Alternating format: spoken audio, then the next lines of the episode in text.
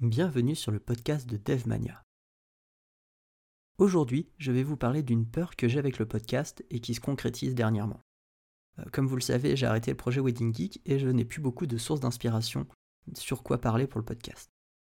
Donc vous devez vous en douter, ma plus grosse peur c'est de plus avoir d'inspiration pour faire ce podcast. Quand il y avait Wedding Geek, c'était assez facile parce que du coup je savais de quoi j'allais parler. Quand il m'arrivait un problème dans la semaine, je pouvais vous en parler et du coup ça me faisait mon sujet pour le, podcast. Mais là du coup il n'y a plus... Wedding... Enfin, je, je travaille plus sur Wedding Geek et du coup c'est beaucoup plus difficile de trouver un sujet. Et la semaine dernière, un YouTuber que je suis sur YouTube euh, m'a peut-être fait trouver la solution. Du moins, c'est ce que je pense. En fait, il a créé une formation sur comment créer une machine à idées. Sauf que cette formation a un, petit problème, c'est qu'elle s'adresse uniquement aux gens qui ont des produits Apple. Euh, il n'était pas possible de créer sa machine en dehors de l'univers Apple. Et en tant que développeur, je me suis dit, tiens, ce serait marrant de développer euh, sa propre machine et d'avoir son site qui crée la propre machine. Du coup, c'est ce que j'ai fait. j'ai dû mettre 2-3 jours pour créer la machine, enfin pour développer le site qui permet d'être la, machine à idées. Et euh, j'en ai parlé au créateur de cette machine, euh, donc le youtubeur, qui m'a proposé euh, de racheter le, site et de pouvoir le proposer aux gens qui achètent la formation. J'ai donc accepté, car c'était l'opportunité de travailler avec quelqu'un qui m'inspire. Et donc on arrive au sujet de ce podcast qui est saisir les opportunités. En gros, avec cette expérience, j'ai remarqué que beaucoup de gens ont des idées mais très peu ont la capacité de coder et donc de concrétiser cette idée. C'est pour cela que je vous invite à parler beaucoup avec les gens et voir si eux ont des idées, ça pourrait vous créer des opportunités. D'autant plus si la personne est prête à payer pour euh, ce que vous allez développer. Personnellement, j'ai rencontré euh, deux personnes avant cette opportunité qui m'avaient proposé de développer leurs idées. Je n'avais jamais sauté le pas car je me suis dit que ce serait euh, trop compliqué et trop chronophage. Mais il y a une idée qui était très intéressante.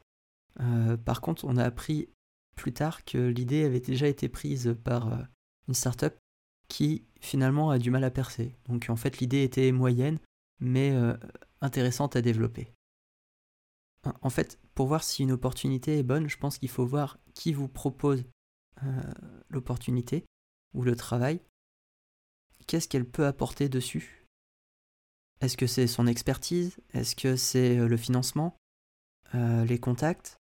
Il y a beaucoup de choses à prendre en compte. Bah, par exemple, moi, pour l'opportunité, le YouTuber est assez connu du coup dans sa, niche et euh, je sais qu'il a une grosse audience, ce qui fait qu'il y a beaucoup de gens qui vont pouvoir l'utiliser. Bon, après, j'ai vendu l'application à un prix dérisoire juste parce que je voulais pouvoir travailler avec lui ce qu'il faut vraiment que vous reteniez, c'est que si vous repérez une opportunité, voyez vraiment qui vous propose et ce que vous pouvez proposer aussi.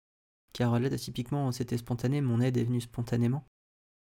Mais voyez vraiment ce que la personne a à vous proposer. Euh, est-ce qu'elle a un business plan?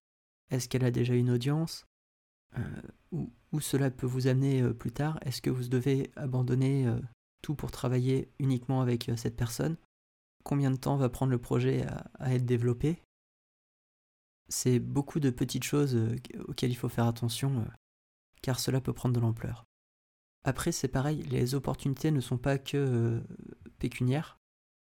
Par exemple, cette semaine, j'ai eu une deuxième opportunité, qui est d'avoir l'aide d'une personne pour identifier les choses qui me plaisent le plus.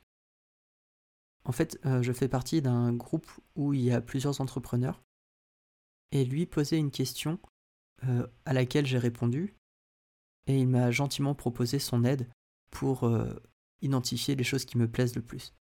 Donc c'était aussi une opportunité. En fait, quand je vous disais identifier ce que cela peut vous apporter, ça peut être de l'argent, ça peut être une chose qui va vous aider dans votre business, une chose qui va vous apprendre des choses au niveau du code.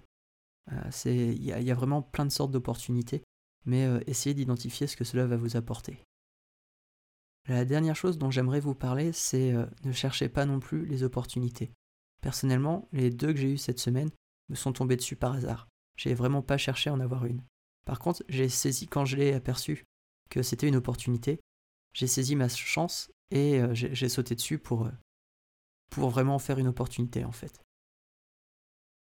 Au final, cela revient juste à identifier ce que les personnes vont vous dire et savoir si ça peut être une opportunité pour vous ou pas.